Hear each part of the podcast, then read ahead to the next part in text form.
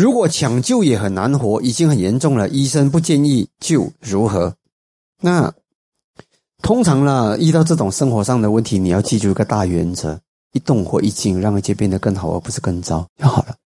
那怎样变得更好，而不是更糟？有时候你拿捏不准，对吧？那拿捏不准，通常呢，我自己的态度就是，不要轻易的卷入众生的业！啊，能能帮当然就帮。那另一种说法当然是将心比心，自己就要判断到底有多多大的机会把他救起来，而且救了也很难活，抢救了也很难活，这就不要咯。就在医生问问我跟我的我的姐姐，我们在那个急救室的时候，那 emergency，他说要不要你你父亲已经心脏停了，要不要用那个 CPR，要不要跟他这样压？我说天哪，你这样子压他，他还没有死呢。其实。他这个这个你压压下，都在痛苦中死去更惨。我说不行，他已经八十八十多岁的老人了，你还要救什么？嗯，所以呢，这个就是当时我们的想法，就是一个八十岁的老人，你还要给他做 CPR，还要把他救活，他能做什么？对吧？他已经够苦了，你再给他再苦，结果再搞不好再拖他一个礼拜、两个礼拜再受苦，没有需要，就像这么自然。啊，所以当时我们，呃，我跟我姐姐都是反对的。嗯，他心脏停止了就停止了。他们说了，他们这个是医院的惯例，只要有人心脏停止，他们就是要做 CPR。所以这个真的是很很冤枉。我觉得有几样事情是很冤枉的事。这个 CPR 呢，你说如果是年轻的救活几个可以，知道吗？但是因为有些人可以这样子被救活，所以他们就是宁可。去做，所以变成一种惯例。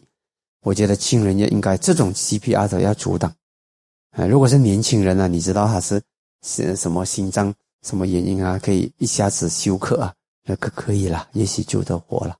嗯，但是呢，嗯嗯，这是看嘛，将心比心嘛。那如果你是你是他，你会怎么样？就是，但是如果有些生命已经够苦了，活下来已经，那就给他自然嘛。这个身体坏了就坏了吧。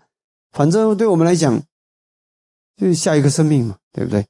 嗯，所以我觉得了，我自己的认为也是，就是不要去，嗯，不要硬硬的去让一个生命只是维持，因为我们知道有轮回，嗯，他这里过了，这个身体坏了就换一个身体，就这样子而已。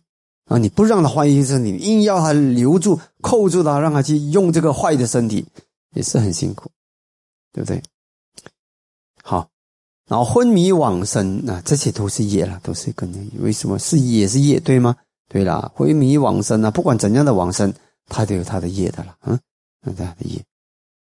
那往生者的债主会找我们算账吗？那要问哦，我也不会？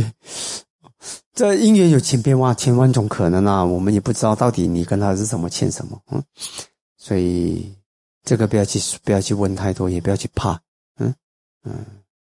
往生者的债主有啊，有些人爸爸死了，那个债主去找孩子算账，的确也是有吧，对不对？